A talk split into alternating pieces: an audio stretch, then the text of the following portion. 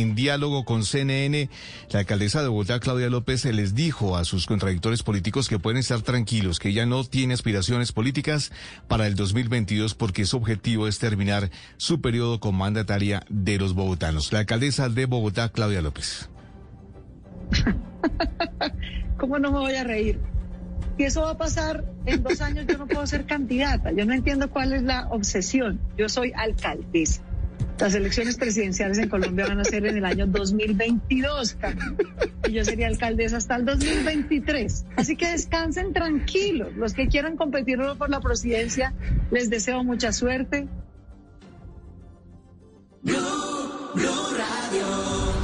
11 de la noche y dos minutos. La alcaldesa dejó en claro además que una reforma tributaria es necesaria en el país para sostener los programas sociales del Estado muy necesarios en medio de la pandemia del COVID-19.